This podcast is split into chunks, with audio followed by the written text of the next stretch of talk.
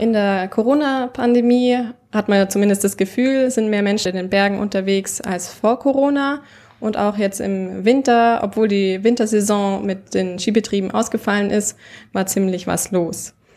In dieser Podcast-Folge von allin.de spreche ich mit Thomas Frei vom Bund Naturschutz darüber, was die ausgefallene Wintersaison für einen Einfluss auf die Natur genommen hat, was sich der Bund Naturschutz für den Tourismus in den Bayerischen Alpen wünscht. Dann reden wir auch darüber, ähm, was sich der Bund Naturschutz für die kommende Sommersaison in den Bergen erwartet und auch das Wildcampen werden wir thematisieren. Hallo Herr Frei, schön, dass Sie da sind. Ja, ganz herzlichen Dank für die Einladung und auch Grüß Gott in die Runde. Sind Sie denn selber gerne in den Bergen unterwegs? Klar bin ich auch selber gern in, die, in den Bergen unterwegs. Äh, Bayerischen und Allgäuer Alpen sind ja ein faszinierender Naturraum und ich glaube, es ist wichtig für jeden Menschen, dass er viel draußen in der Natur unterwegs ist. Das ist gut, glaube ich, für, äh, ja, für die psychische Gesundheit als auch für den Körper.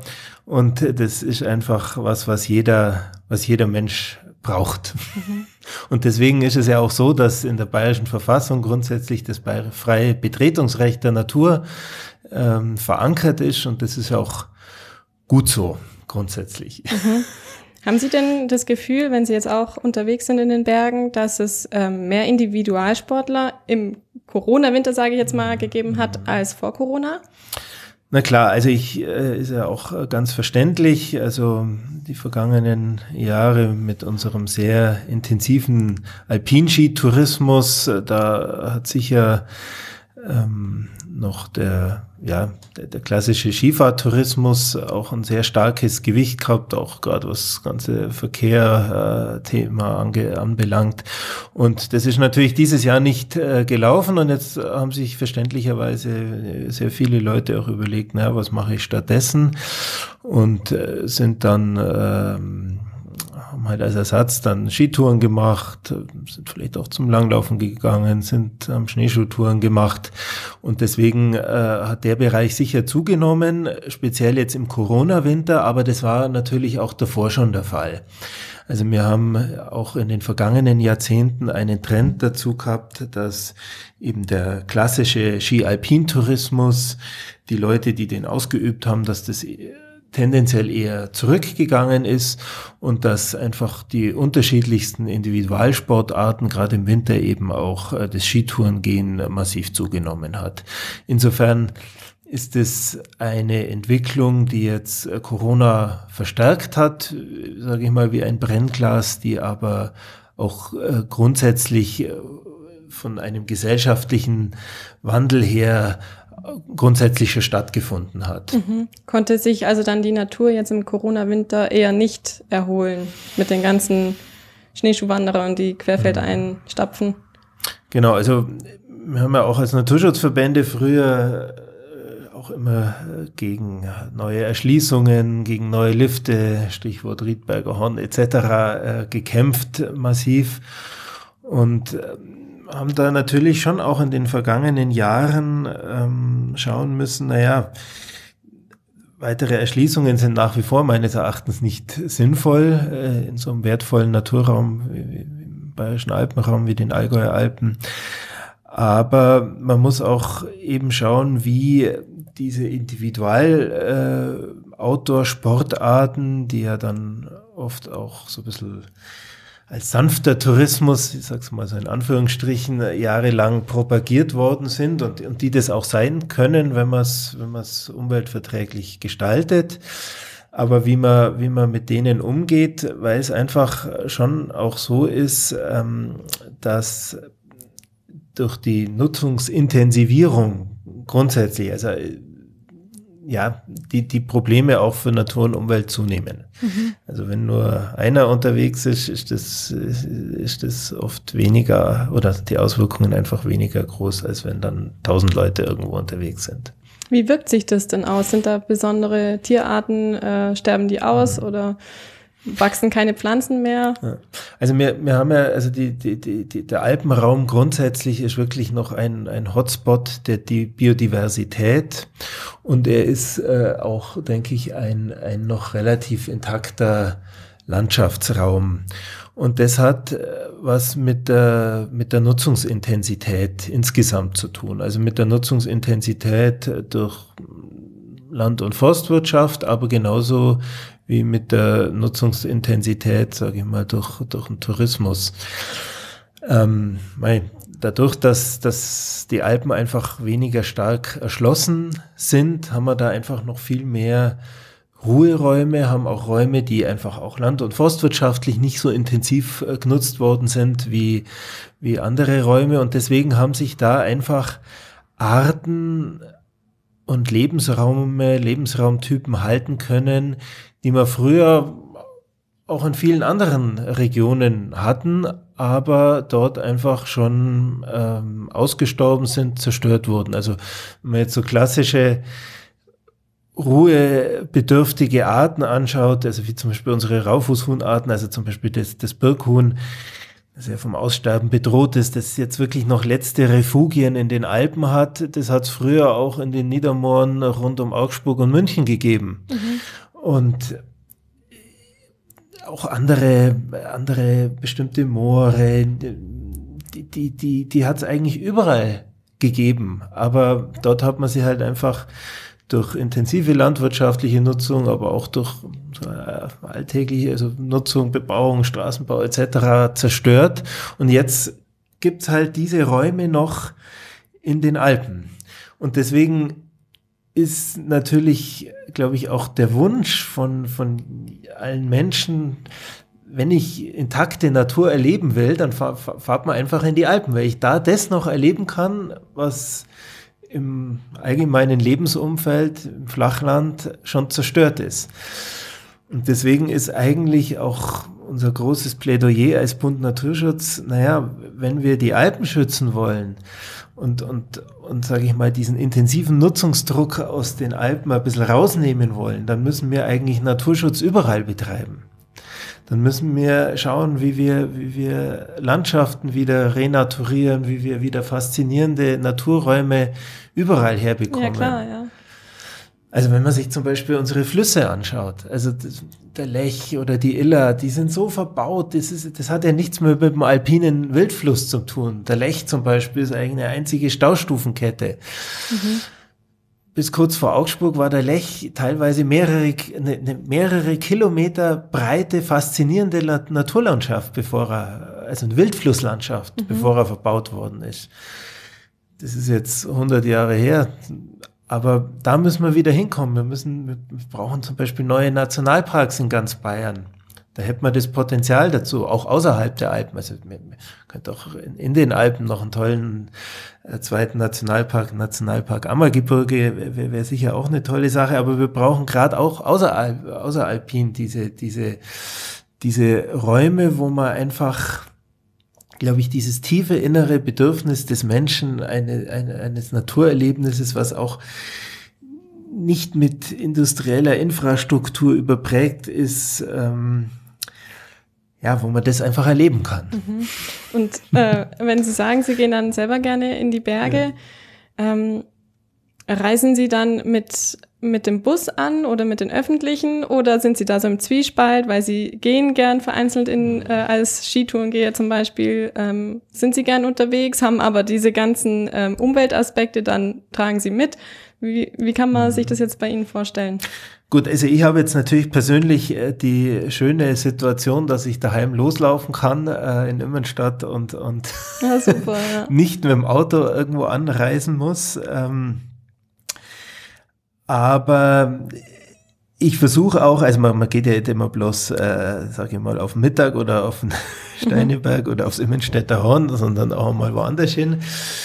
Ähm, also ich versuche wo es geht, wo es halbwegs vernünftig vertretbar ist, dann auch mit Bus und Bahn hinzufahren, wobei man natürlich auch ganz klar sagen muss, da ist im Allgäu noch großer Nachholbedarf. Das wollte ich nämlich jetzt gerade genau. ansprechen, genau. da hat man einfach schlechte Karten, ja. Ja, genau. Also es gibt ein paar Linien, wo es ganz gut funktioniert, aber zum einen die Verknüpfung von Bus und Bahn, aber auch viele andere Linien, äh, Buslinien, da ist das Angebot einfach nicht so, ähm, wie man sich vorstellt. Wenn halt bloß vier oder fünfmal am Tag auf manchen Linien ein Bus fährt, dann ist das für Wanderer, für Bergsteiger unattraktiv oder auch für Langläufer, wenn ich ins Gunzelsrieder Tal zum Langlaufen will und dann zwei Stunden äh, voll verschwitzt an der Bushaltestelle stehen soll, das, das macht man nicht. Also mhm. dann, dann fahrt man mit dem Auto.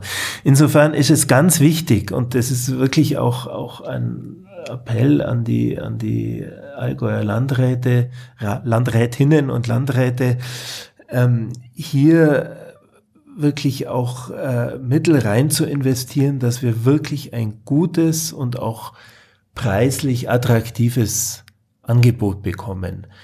Nur dann wird es auch genutzt, ähm, sonst werden wir die Autokarawanen weiter haben oder sogar noch mehr haben wie bisher. Ja, und ich habe jetzt schon festgestellt, dass die Parktickets mehr kosten, wenn man dann ähm, zum Beispiel im Gunzesrieder Tal zum Wandern gehen möchte und mit dem Auto anreist. Ähm, das schreckt einen dann schon ab. Aber ja, wie Sie sagen, man äh, ist dann doch eher bequem und nimmt nicht eine eine Bus- und Bahnfahrt, die äh, Stunden dauert und wo man rumplanen muss, wie man jetzt von da nach da kommt und dann dort ewig wartet. Ähm, ja, dann nimmt man einfach schnell das Auto, packt alle ein und los geht's. Und da ja. sehe ich schon auch, ähm, dass es ja, ja, dass es Probleme macht, vor allem auch für die für die Leute, die dort wohnen.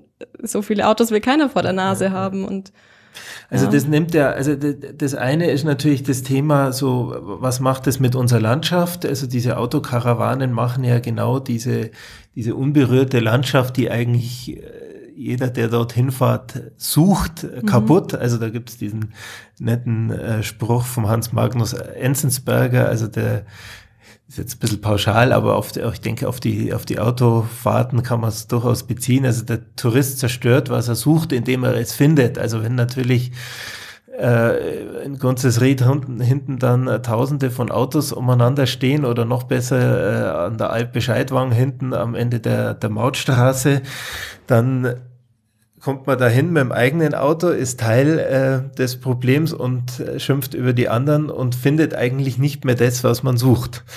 Insofern braucht man, glaube ich, vor allem im Verkehrsbereich, vor allem im Verkehrsbereich braucht man wirklich äh, ein deutliches Umdenken und auch eine recht, recht radikale Wende in dem, wo wir unser Geld ausgeben.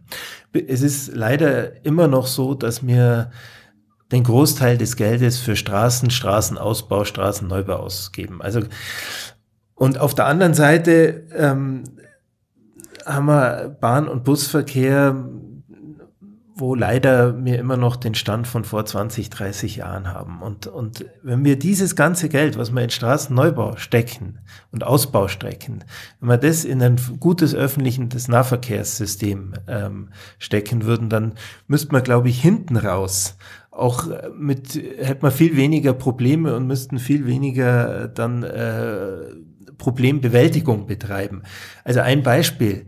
Es soll jetzt für ungefähr eine halbe Milliarde Euro äh, die B12 zu einer Autobahn ausgebaut werden. Mhm. Für eine halbe Milliarde Euro. Damit die Großräume München und Augsburg noch viel schneller und unkomplizierter dann im Allgäu und in Gunzesried und am, in Hinterstein und in Oberstdorf äh, am Parkplatz sind. Das ist verrückt.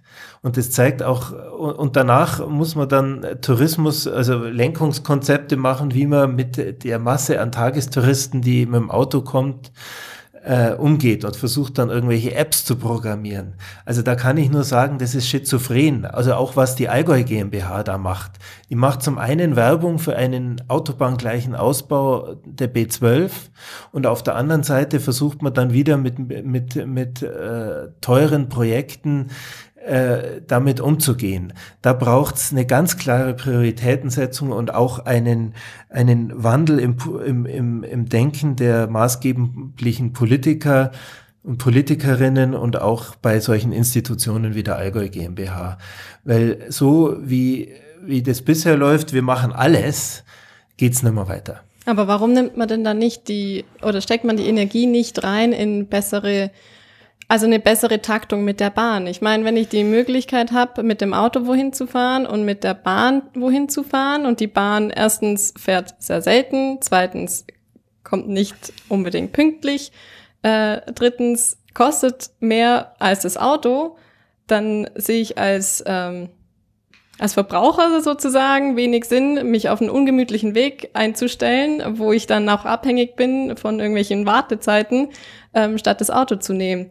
Und Völlig ja, klar. Ist, ja, ja, Also man könnte doch die ganze Energie dann einfach da reinstecken, nicht zu sagen, wir wollen nicht den B12-Ausbau, sondern wir wollen bessere Bahn, ähm, Genau, also das ist besseren eine Frage der, der, der Prioritätensetzung. Bisher, es gibt also jetzt äh, mal Bahn B12 an dem, an dem Beispiel. Wir, unsere Bahn ins Allgäu ist, wie alle Bahnfahrer wissen, immer noch, fahren immer noch die alten, relativ ungemütlichen Dieselzüge, die auch, wo es auch viel schwieriger ist, neue Haltestellen zwischendrin einzurichten, weil Anfahren und Bremsen bei Dieselzügen viel aufwendiger, teurer, energieintensiver ist als bei Elektrozügen.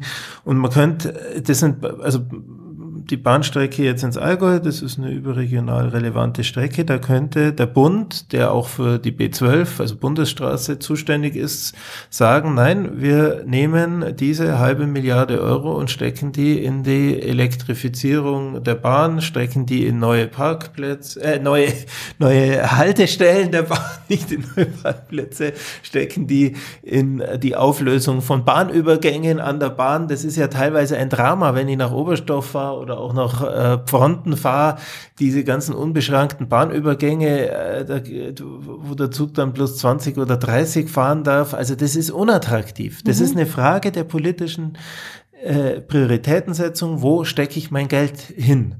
Und äh, da muss ich auch ganz ehrlich sagen, im, im Herbst äh, sind Bundestagswahlen und wir hoffen, dass eine neue Regierung hier andere Prioritäten setzt, die, die sagt, nein, äh, der Bundesverkehrswegeplan mit dem B12-Ausbau, d- das streichen wir und wir stecken das Geld eben in die Bahn.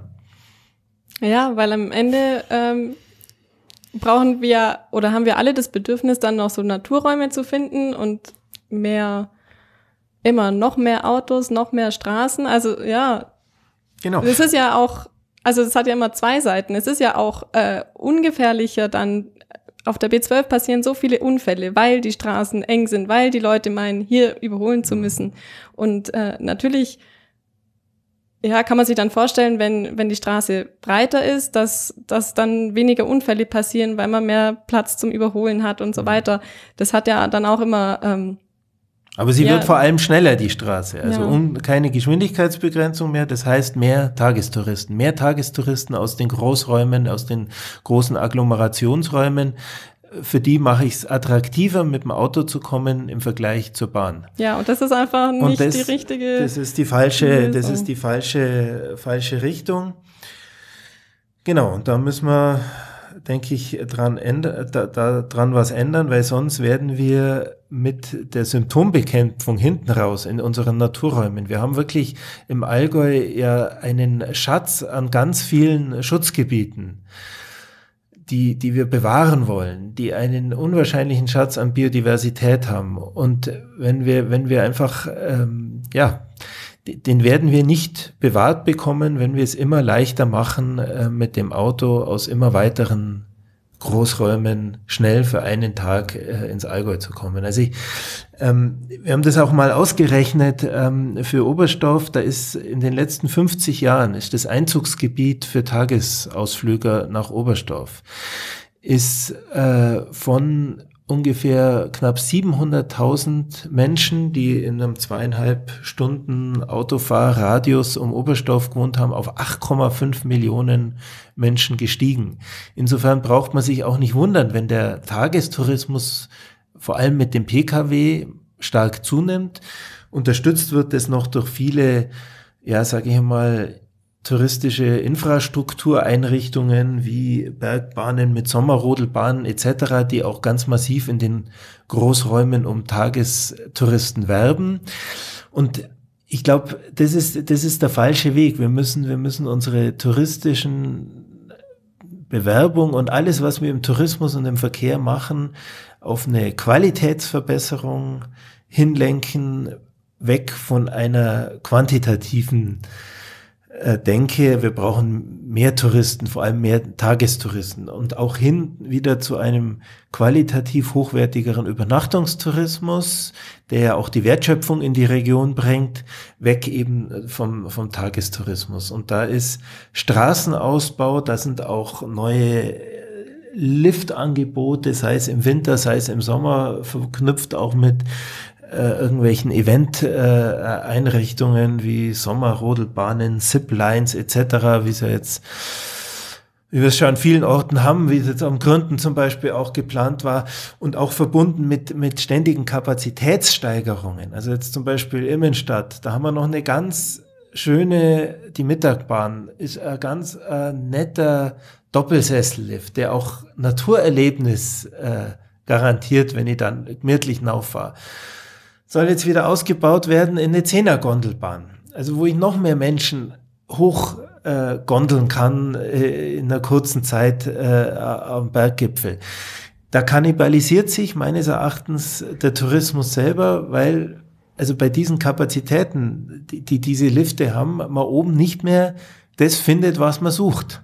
Also wenn ich mir anschaue, was, was in Ofterschwang äh, äh, oben los ist, da ums, rund ums Ofterschwanger Horn Weltcup-Hütte, das ist, das ist Massentourismus, auch im Sommer, was da stattfindet. Mhm. Das ist nicht mehr das, was eigentlich äh, auch der, der, der natursuchende Tourist sucht. Und ähm, da müssen wir, da dürfen wir auf keinen Fall die Kapazitäten immer noch weiter ausweiten. Aber glauben Sie, dass es dann ähm, tatsächlich wieder zurückgeht, dass, dass die Bergbahnbetreiber ähm, sich darauf einlassen, okay, ich baue jetzt doch keine Zehnergondel, sondern lass die äh, Zweisitz, ähm, den Zweisitzer und es naja. bringt nämlich ja auch mehr Leute oben auf der Hütte, bringt mehr Einnahmen für den ähm, Wirt, es ja, die, die äh, Geschäfte unten im Tal, an der Eisdiele, ich weiß nicht, beim Bäcker, die profitieren ja auch mhm. von den Leuten, die mehr in die Ortschaft kommen. Auch wenn es vielleicht zu viele werden. Das, naja. Ja. naja, also ich, ich glaube, es kommt ja immer, es ist immer die Frage, ähm, es, man will ja niemanden aussperren, zum einen, sondern es ist immer die Frage, wie ich komme. Also wenn ich mit dem Zug ähm, anfahre, zum Beispiel nach Immenstadt und dann mit der Doppelsesselbahn, die eigentlich äh, in weiten Teilen des Jahres völlig ausreichend ist, ähm, dann auf Mittag hinaufahre und dann äh, vielleicht die Nagelflugketten-Tour mache, ähm, dann ist es ja wunderbar. Die Frage ist jetzt, warum, warum wird ständig ausgebaut? Weil man, äh, also das ist zum einen subventionsgetrieben, also es gibt, die bayerische Staatsregierung hat immer noch die, die sogenannte Seilbahnförderung, die fördert vor allem einen, eine, einen Ausbau und ein Neubau, die fördert nicht äh, den, einfach eine Renovierung, einen mhm. Bestandserhalt. Also das ist eine meines Erachtens völlig äh, fehlgeleitete staatliche Subvention, wo ich mich auch frage, wo da ähm, die Begründung drin liegt, äh, öffentliche Steuermittel auszugeben. Also man braucht ja, für, wenn man Steuermittel ausgibt, immer irgendwie ein qualifiziertes öffentliches Interesse. Und worin liegt das äh, öffentliche Interesse, immer größere Bahnen mit größeren Kapazitäten zu bauen. Das kann ich, muss ich sagen, äh, im Jahr 2020 nicht mehr erkennen. Insofern ist hier der klare Appell an die bayerische Staatsregierung, diese Seilbahnförderung muss äh, klar reformiert werden. Die fördert auch noch Schneekanonen und äh, Beschneiungseinrichtungen in Zeiten des Klimawandels in Höhenlagen, wo es völlig absurd ist, die nächsten 20, 30 Jahre dann noch äh, Skibetrieb äh, aufrechtzuerhalten. Also da braucht's, ähm, da ist der Herr Aiwanger gefordert, äh, eine klare, eine klare Wende in der Subventionspolitik. Naja, und ähm, dass man, ja, an, ansonsten ist es natürlich so, dass wir, dass wir auch, ja, also ich, dass einfach auch die, die Genehmigungsbehörden gefragt sind, ähm, machen sie diese ständigen Aus- und Neubauten noch mit. Also wenn jetzt irgendwie neue Speierbecken gebaut werden oder irgendwelche neuen Seilbahnen, dann äh, sind da im Regelfall auch äh, geschützte Biotope betroffen, die zerstört werden. Und da gibt's eigentlich, im, im Bundes- und im Bayerischen Naturschutzgesetz ein Zerstörungsverbot. Und dieses Zerstörungsverbot kann rechtlich nur überwunden werden, wenn es ein überwiegendes öffentliches Interesse gibt. Und da frage ich mich, ist im Jahr 2020 wirklich noch das überwiegende öffentliche Interesse, neue Bahnen, neue Speicherbecken zu bauen?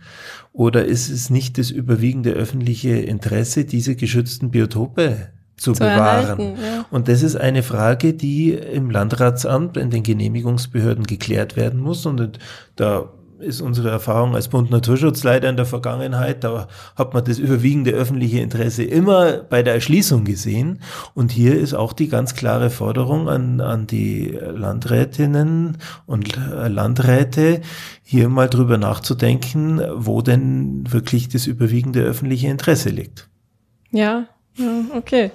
Ähm, jetzt haben Sie gerade ähm, Ihre Forderung ähm, ja benannt. Ähm, es der Bund Naturschutz hat jetzt, äh, habe ich bei meiner Recherche herausgefunden, auch noch weitere Forderungen, um den äh, Wandertourismus in den bayerischen Alpen naturverträglich und umweltverträglich und auch nachhaltig ähm, ja quasi zusammenzubringen. Ähm, wie sieht's denn da aus? Ähm, können Sie erklären, was mit dem Alpenplan 2.0 2.0 gemeint ist? Genau, also da ist damit gemeint, wir, wir erleben ja, dass ähm, im Prinzip durch eine Diversifizierung aller möglichen Outdoor-Aktivitäten eigentlich inzwischen fast jeder Platz irgendwie genutzt ist, auch in den Bergen.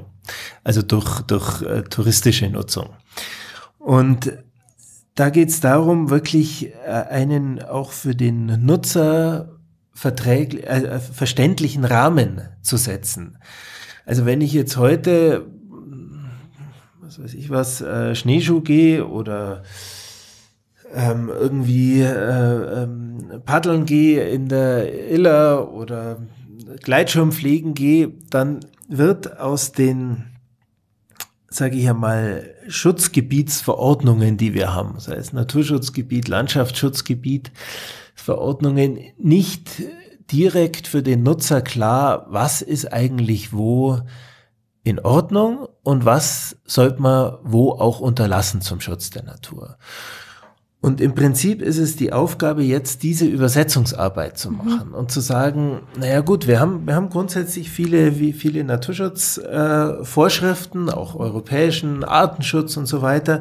Und was bedeutet das denn für den Nutzer? Also wir müssen praktisch ein Zonierungskonzept entwickeln, wo wir für die verschiedenen Outdoor-Aktivitäten und Sportarten klar definieren, was ist wo in Ordnung und was ist wo aber auch nicht in Ordnung und damit zu unterlassen. Zum Schutz der Natur, zum Schutz unserer Lebensräume, zum Schutz vieler bedrohter Arten, die eben ihre letzten Rückzugsräume in den Alpen haben. Und ich meine, wir haben ja jetzt im, im Landkreis Oberallgäu ähm, die vornehme Situation, dass durch das Zentrum Naturerlebnis Alpin, das ist ja im Endeffekt diese Ausgleichs- oder Ersatzgelder äh, des Freistaats Bayern, dass die Riedberger Hornerschließung nicht gekommen ist, ähm, haben wir die Möglichkeit oder haben wir einen, einen Player in der Region, der sowas auch leisten kann. Und ich hoffe, dass äh, das ZN Alp ähm, hier im Landkreis Oberallgäu jetzt die nächsten Jahre so eine Art Zonierungskonzept äh, aufstellt und das dann im Prinzip auch fürs gesamte Allgäu und auch für den gesamten bayerischen Alpenraum dann in den Folgejahren umgesetzt werden kann. Und das heißt dann, dass äh, die Individualsportler doch mehr auf quasi auf diesen ähm, in, in, genau. Bahnen genau. Sport machen und in anderen Zonen dann nicht. Aber es gibt ja jetzt schon Landschaftsschutzgebiet und äh, genau, also, wo man jetzt auch nicht rein ja, genau. darf genau. als Wanderer. Also Landschaftsschutzgebiet und Naturschutzgebiet heißt ja jetzt vom Grundsatz mal nicht, dass, äh, dass ich da, dort nicht rein äh, kann oder dass ich äh, dort ja erst einmal klar bestimmte Sachen nicht machen darf. Also im Landschaftsschutzgebiet ist eher geregelt, ja, da, da, da soll ich kein Feuerchen machen oder da soll ich nicht übernachten. Also da so ein paar, paar Bereiche sind schon geregelt. Aber auch, auch zum Beispiel der ganze europäische Naturschutz, äh, da geht es um darum, dass bestimmte Arten und bestimmte Lebensräume nicht erheblich beeinträchtigt werden dürfen. Und, und, und das ist einfach nicht, äh, nicht so klar geregelt, was, was bedeutet denn das für den einzelnen Nutzer? Und das muss einfach übersetzt werden. Und ganz wichtig ist, dass das dann eben auch gut dargestellt wird. Also da spielen auch die ganzen Outdoor-Portale, äh, also Internetportale eine große Rolle, dass dort äh, einfach nicht alle tollen Fotos und, und äh, Ideen für irgendwelche Touren fernab äh, dargestellt werden sollen und dürfen, sondern dass man dort auch sagt, naja, also diese Aktivitäten in den Bereichen, also wenn ich einfach meine Schneeschuhtour durch den Birkhuhn oder Auerhuhn Balzplatz äh, durchmache, das äh, widerspricht dem europäischen Artenschutzrecht und deswegen muss das da raus.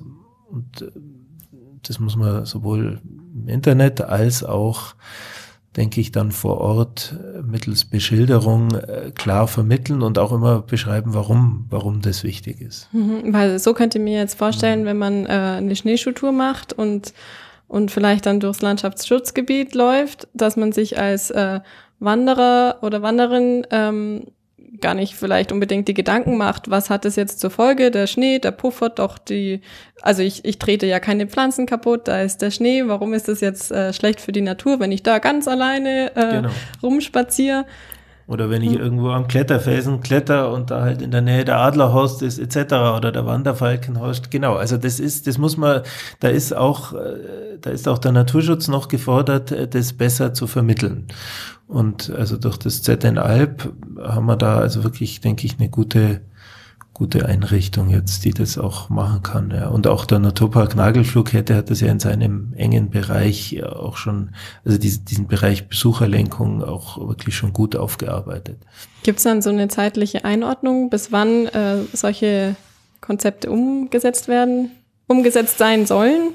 Da wage also, da müsste man jetzt das ZN Alp fragen, aber da wage ich äh, keine Prognosen mehr, weil also was das Thema Umsetzung von Konzepten anbetrifft, ähm, das ist immer sehr schwierig. ja. Okay.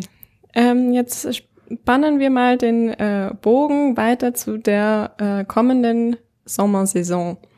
Was erwartet sich der Bund Naturschutz ähm, in Hinblick auf die Wandersaison in den Allgäuer Alpen? Genau, also ich gehe eben schon davon aus, dass dieser, dieser Trend äh, zur Individualisierung, zu nicht infrastrukturgebundenen Urlaub ähm, weiter zunimmt. Und ich meine, man wird den Sommer auch wahrscheinlich immer noch wenig Fernreisen unternehmen, was ja auch gut so ist. Also wir mein, gerade Fernreisen sind ja das klimaschädlichste, was es gibt. Insofern müssen wir uns, glaube ich, in Deutschland, in Europa schon auch Gedanken machen, wie können wir, sage ich mal, den, den Freizeit- und den Erholungsdrang, äh, der völlig verständlich ist, äh, auch, auch in Europa naturverträglich abwickeln. Und da gilt zum einen das, was ich schon am Anfang gesagt habe, wir brauchen mehr naturnahe Räume, auch zur Naherholung vor Ort. Ähm, aber es wird sicher so kommen, dass, sage ich mal, touristische Hotspots, wie es einfach die Allgäu und der Bayerische Alpenraum ist, dass die massiv in den Fokus rücken. Und da muss man sich eben jetzt überlegen, wie man damit umgeht. Und also ich denke, da braucht's spontan gute Angebote, ähm, gerade was zum Beispiel auch wieder das Thema Anreise anbetrifft mit Bus und Bahn. Ich meine, wir haben, man muss auch sagen, also gerade was die Bahn jetzt aus den Großräumen ins Allgäu anbetrifft, da gibt's auch vernünftige Angebote. Da gibt's auch, die, die man auch gut nutzen kann. Also da, da, da ist wirklich äh, wäre einfach auch eine Werbekampagne gefragt, ja, nutzt, nutzt die und auf der anderen Seite, glaube ich, werden die, die, die Angebote, die da sind, auch nur genutzt, wenn man auf der anderen Seite beschränkt. Wenn man Parkplätze teurer macht, wenn man sie weniger macht und wenn halt dann einfach auch irgendwann äh, kein Parkplatz mehr da ist. Ähm, also eigentlich muss es billiger und einfacher sein, mit Bus und Bahn anzureisen, als mit dem Auto. Ähm, also gerade, ich denke, der finanzielle Aspekt spielt da auch eine Rolle. Und da kann man auch, auch kurzfristig, denke ich, agieren, gerade was das Thema Parkraummanagement anbetrifft. Ähm, die Parkplätze teurer machen und dann, wenn einfach voll ist, ist zu. Mhm. Und ich denke, äh, in ein paar touristischen Hotspots ähm, ähm, muss man dann vielleicht auch mit Shuttlebussen arbeiten. Also wenn ich jetzt ans Hintersteiner oder ans Gunzesrieder Tal denke, dass man dann an schönen Sommerwochenenden einfach hinten zumacht den Parkplatz und sagt, okay, äh, was weiß ich was, unten äh, im Ellertal gibt es ein paar am Wochenende nicht genutzte Betriebsparkplätze vom Bahnhof und von dem Betriebsparkplatz fährt dann der Shuttlebus los. Aber das geht, glaube ich, nur, wenn man, wenn man hinten auch zumacht. Also das ist auch die Erfahrung der Vergangenheit. Sonst fahren erst alle mal auf, schauen, ob man noch einen Parkplatz findet und ähm, fährt dann im Notfall wieder zurück. Also da ist zum Beispiel der Felsalpsee im Tannheimer Tal, finde ich ein gutes Vorbild. Ähm, dort ist das seit Jahren konsequent mhm. umgesetzt. Da ist untertags einfach zu, da darf man nicht hinterfahren. Und solche Lösungen bräuchte man im Allgäu auch noch viel mehr. Ja, weil dann weiß man gleich vorne, okay, hier komme ich nicht durch, brauche ich erst gar nicht da hinten rein ja. und wieder rumdrehen. Ja, aber das, ähm, wenn man jetzt äh, die Parkplätze noch reduziert und aber im gleichen Maß nicht äh, das Bahn- und Busangebot irgendwie attraktiver macht, mhm. das führt dann in meinen Augen dazu, dass sich dann die Leute denken, ja, okay, wenn ich um äh, halb acht in der Früh keinen Parkplatz finde, na dann fahre ich einfach schon am Vortag ja. um, um neun hin, übernachte mhm. dort und äh, bin dann quasi der Erste, der starten kann. Mhm. Also das, äh, ja, das Klar. macht also, also wie, wie, gesagt, die große Herausforderung ist wirklich auch das, das Busangebot, also auch die letzte Meile, äh, sage ich mal, noch deutlich attraktiver zu gestalten. Da hakt's noch, da hakt's wirklich noch sehr. Das passiert, das ist leider aufgrund von rechtlichen Rahmenbedingungen, Konzessionen etc. Ähm, schwierig und eher, also leider eine Aufgabe, die, die, die man wohl erst mittelfristig richtig gut in den Griff bekommen kann. Auf der anderen Seite muss ich auch sagen, also es gibt Angebote, die wo auch noch Kapazitäten frei sind. Also ich habe bisher selten überfüllte Busse ins Gunzesrieder Tal erlebt. Es waren ja da Busse. Mhm. Und die waren, also ich habe es noch nicht erlebt, dass die überfüllt waren. Also insofern auch mit attraktiven Angeboten. Also es wird zum Beispiel gerade äh, auch diskutiert, ob man das äh, Landkreis Oberallgäu, ob man jetzt da ein vergünstigtes Tagesticket auch für die Oberallgäuer und Kemptner einführen kann, dass zumindest die Angebote, die da sind, auch, auch besser genutzt werden. Also das ist, glaube ich, jetzt die realistische kurzfristige Maßnahme, die, die umgesetzt werden kann, in Kombination mit Parkraummanagement. Mhm. Ja, weil wenn man jetzt äh, an den Sommer denkt, der jetzt kommt, ähm, der kommt ja schneller, als man dann sich das erwartet. Aber ähm, also ja, es, das. Es ja. ist einfach auch jeder selber gefragt. Also man muss auch sagen, also viel, viel Ausflugsverkehr. Ähm, die Allgäuer schimpfen dann immer schnell über die Augsburger und über die Münchner und die und Ulmer und die Stuttgarter und, und, so weiter, genau. Aber man muss auch ganz ehrlich sagen, ähm, ein wesentlicher Anteil, ein wesentlicher Anteil des Aus Ausflugsverkehrs äh, äh, stammt auch äh, von der einheimischen Bevölkerung. Und da ist wirklich, sind alle, auch alle Allgäuer gefragt, einmal das Auto stehen zu lassen, äh, vielleicht äh, vor der Haustür mal loszugehen, im Notfall mit dem Radl zur nächsten schönen Stelle zu fahren oder auch äh, Bus und Bahn zu nutzen und die bestehenden vernünftigen Angebote zu nutzen. Also es muss besser werden, aber es ist auch schon ein bestehendes Angebot da. Wenn ich will, kann ich da den ganzen Sommer wunderbare Bergtouren mit dem bestehenden Angebot machen mhm. an, am ÖV. Okay. Jetzt würde ich ähm, ganz gerne noch übers Wildcampen sprechen. Ich habe äh, vorher mit ähm, dem Pressesprecher Dominik Geisler vom Präsidium Schwarm Südwest ähm, gesprochen und er ähm, hat mir gesagt, dass die Zahl der Wildcamper ähm, zugenommen hat. Jetzt im Frühling äh, 2021 hat sich diese Zahl jetzt noch nicht verstärkt, aber so generell seit Beginn der Corona-Pandemie ähm, hat die Polizei mehr Wildcamperverstöße festgestellt. Ähm, ja, was hat es denn für Auswirkungen auf Natur und die Tierwelt, wenn man wild campt? Genau, also ein großes Thema ist, ähm, der Wildcamper ist halt, also gerade wenn er dann in Schutzgebieten unterwegs ist, er ist am Abend, in der Nacht und auch in der Früh dort vor Ort. Und das waren halt bisher Tageszeiten, also die, die Dämmerungszeiten, die Nachtzeiten, die einfach äh, in den Bergen Ruhezeiten waren. Ganz viele nachtaktive Tiere, die in der Zeit nicht gestört worden sind. Und durch das Campen bringe ich halt Beunruhigung auch in den Abend, in die Nacht, in die Dämmerungszeit, in der Früh, was einfach besonders sensible Zeiten auch sind.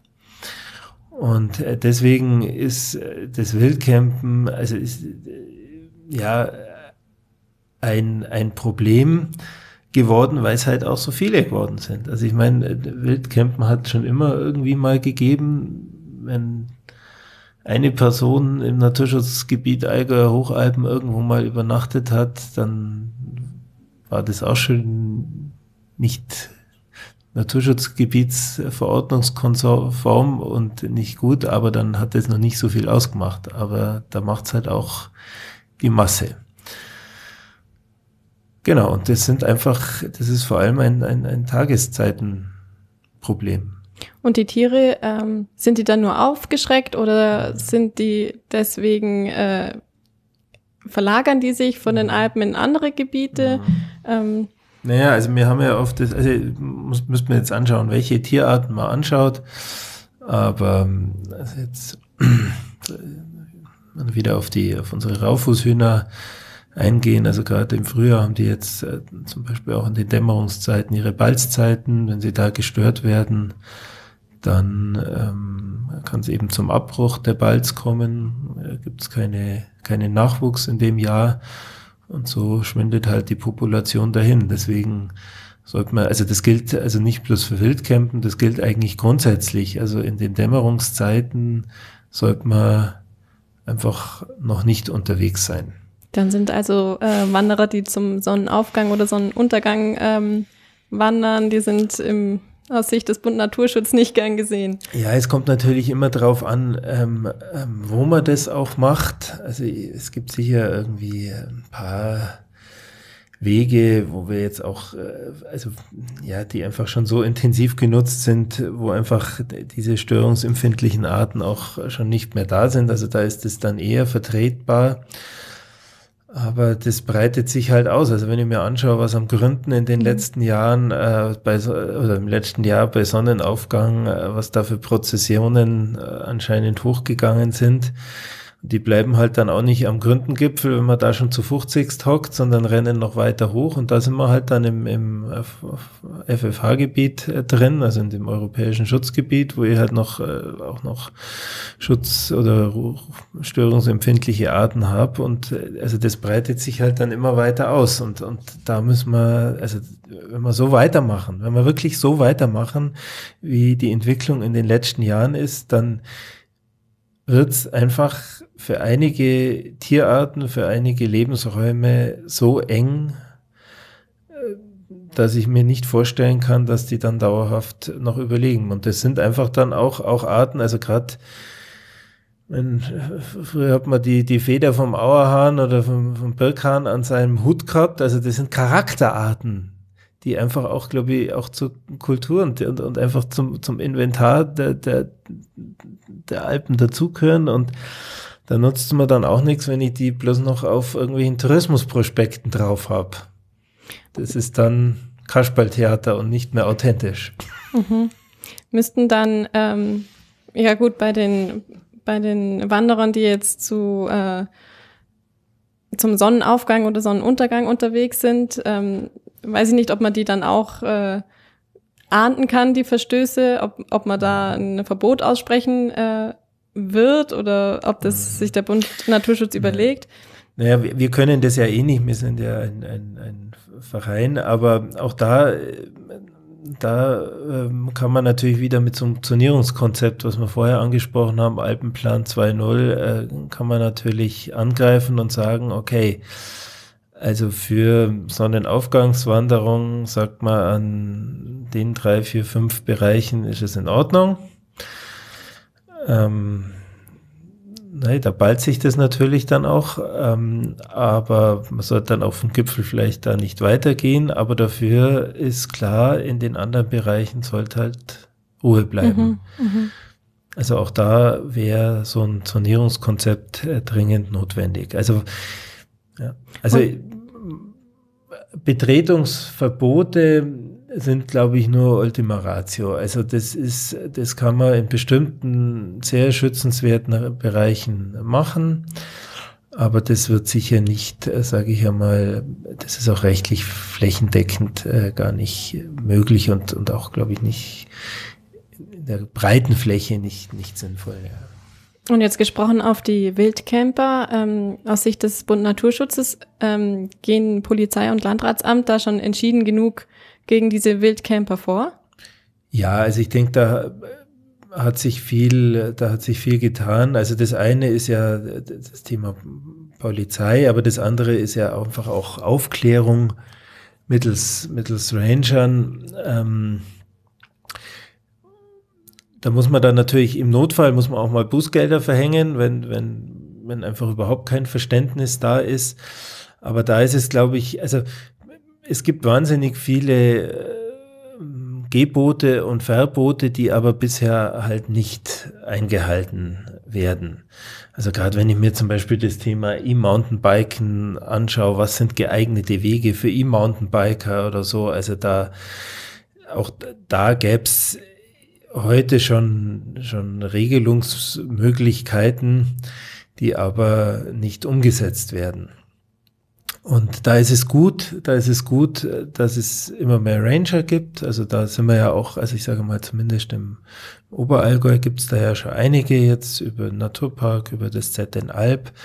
Das ist im Ostallgäu leider noch nicht so ausgeprägt, auch im Ammergebirge äh, noch nicht so intensiv. Wir haben, wir haben die Gebietsbetreuer, die, die da auch äh, ganz wichtige Arbeit machen, also gerade auch zum Beispiel im Ostallgäu. Ähm, und da braucht man, glaube ich, einfach mehr Personal und auch Schutzgebietsmanagement. Also Naturschutzgebiet ist ja jetzt erstmal nur eine Verordnung.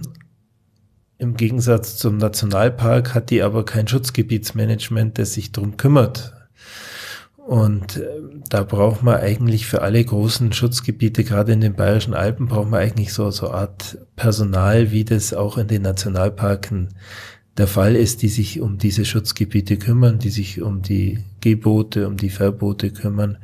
Ich glaube, nur so kommen wir dann weiter, ja.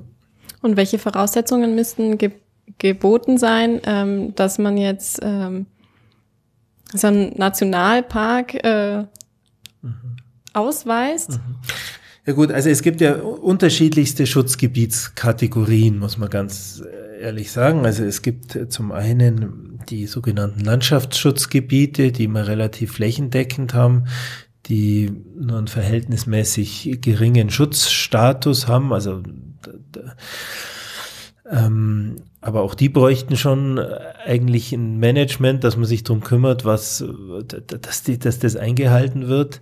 Dann das nächste höhere, sage ich einmal, sind die Naturschutzgebiete, wo eigentlich ein strengerer Schutz da ist. Eines der größten ist eben das Naturschutzgebiet Allgäuer Hochalpen oder auch das Naturschutzgebiet Ammergebirge. Die bräuchten dringend äh, ein Schutzgebietsmanagement. Ähm, dann gibt's noch die, die europäischen Schutzgebiete, also die, die FFH-Gebiete, also Fauna-Flora-Habitat-Gebiete oder beziehungsweise dann parallel auch die äh, Vogelschutzgebiete, die im Prinzip das europäische Naturerbe dauerhaft bewahren wollen. Die sind zum Teil auch überschneidend mit den Landschaftsschutzgebieten. Auch da, die müsste man sich intensiv drum kümmern. Und dann gibt's eben die Nationalparke. Das ist im Prinzip die, die höchste Stufe an Naturschutz, die auch vor allem das Leitbild hat, Natur Natur sein lassen. Also, also da ist dieser Wildnisgedanke auch sehr stark äh, ähm, verflochten drin. Und eigentlich hatten in der Vergangenheit nur die eben ein Schutzgebietsmanagement, also die, die Naturparke machen das jetzt in ihrem, in ihrem Einzugsgebiet eben auch für die dort befindlichen Landschaftsschutzgebiete und Naturschutzgebiete. Aber ja, also der größte Teil der Allgäuer Schutzgebiete hat eben bisher dieses Management nicht. Also gerade fürs Ammergebirge sehen wir die Chance, äh, dass auch mit dem, mit dem Nationalpark, also gerade in den Staatswaldgebieten, also das, die, die, dieser Nationalpark Ammergebirge würde keine Privatwald oder keine Privatflächen umfassen, sondern nur für die, für die staatlichen Flächen äh, könnte man uns das sehr gut vorstellen. König Ludwig Nationalpark zwischen Füssen und, und Garmisch-Partenkirchen. Das wäre sicher oder ist sicher ein, ein Thema, wo man auch dauerhaft äh, drüber nachdenken muss, wo es auch schon entsprechende Konzepte und Initiativen gibt. Ähm, also verstehe ich das richtig? Ein Gebiet muss jetzt nicht die Stufe um Stufe immer mehr Schutz äh, kriegen, vom Landschaftsschutzgebiet ja. zum Naturschutzgebiet erklärt werden und dann weiter auf die nächste Stufe, sondern wenn man ähm, gute Argumente darlegt und die Betroffenen dann die Verantwortlichen auch überzeugen kann, dann kann ein Landschaftsschutzgebiet auch direkt zum ja. Ähm, ja, Nationalpark genau. werden. Genau, könnte, äh, ja, also das sind natürlich Verordnungen, also für die Landschaftsschutzgebiete sind die Landkreise zuständig, für die Naturschutzgebiete sind jeweils die Bezirksregierungen zuständig, für Nationalparke ist der Freistaat Bayern zuständig, ähm, die müssen die ausweisen, aber also viel viel mehr als jetzt, sage ich einmal, noch die Ausweisung. Also da gibt es sicher auch, da, da hätten wir schon noch, auch noch Ideen und, und Vorschläge, wo, wo man noch Schutzgebiete ausweisen kann, aber viel mehr am Herzen liegt uns eigentlich, dass die bestehenden Schutzgebiete, die Regeln und die Vorschriften dort auch eingehalten werden. Also wir haben ja ähm, immer wieder den Fall, dass einfach Schutzgebiete verkleinert werden, dass Ausnahmegenehmigungen, dass Befreiungen gegeben werden.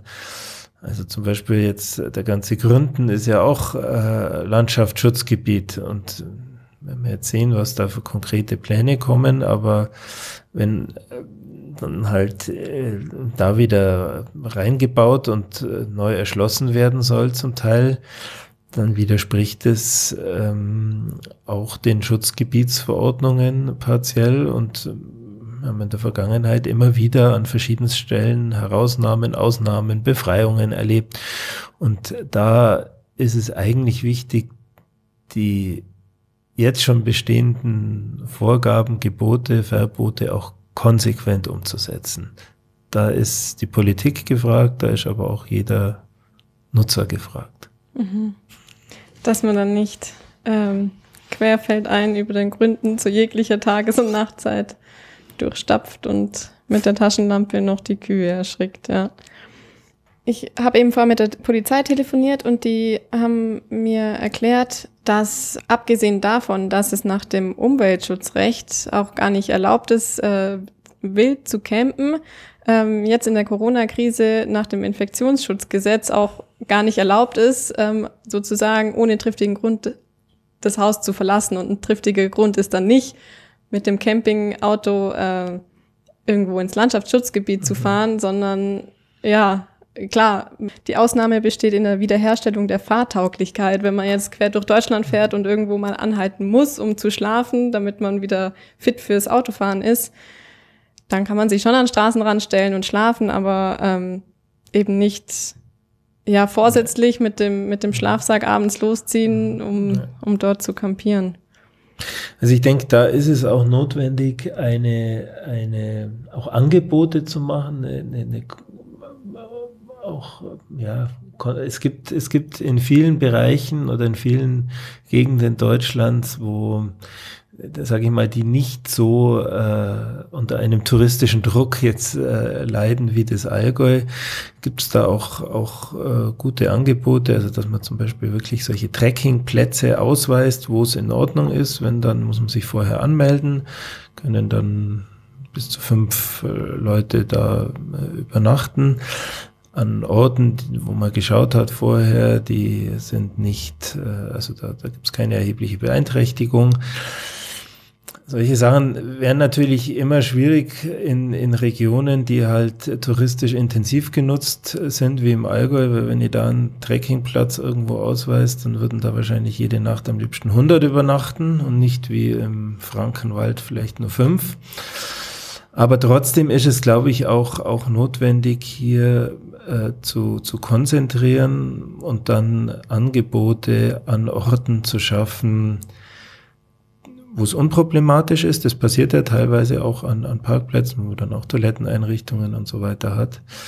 Aber das darf halt nicht zu einer weiteren ja, Zersiedelung führen. Also im, was halt nicht sein darf, dass jetzt irgendwo überall im Außenbereich, äh, wo halt bisher Ruhe ist, sowas stattfindet, sondern das muss halt dann ortsnah sein, stadtnah sein wie ja partiell auch schon ist, zum Beispiel, ich glaube in Nesselwang an der Alpspitzbahn oder so, da tut es niemand weh.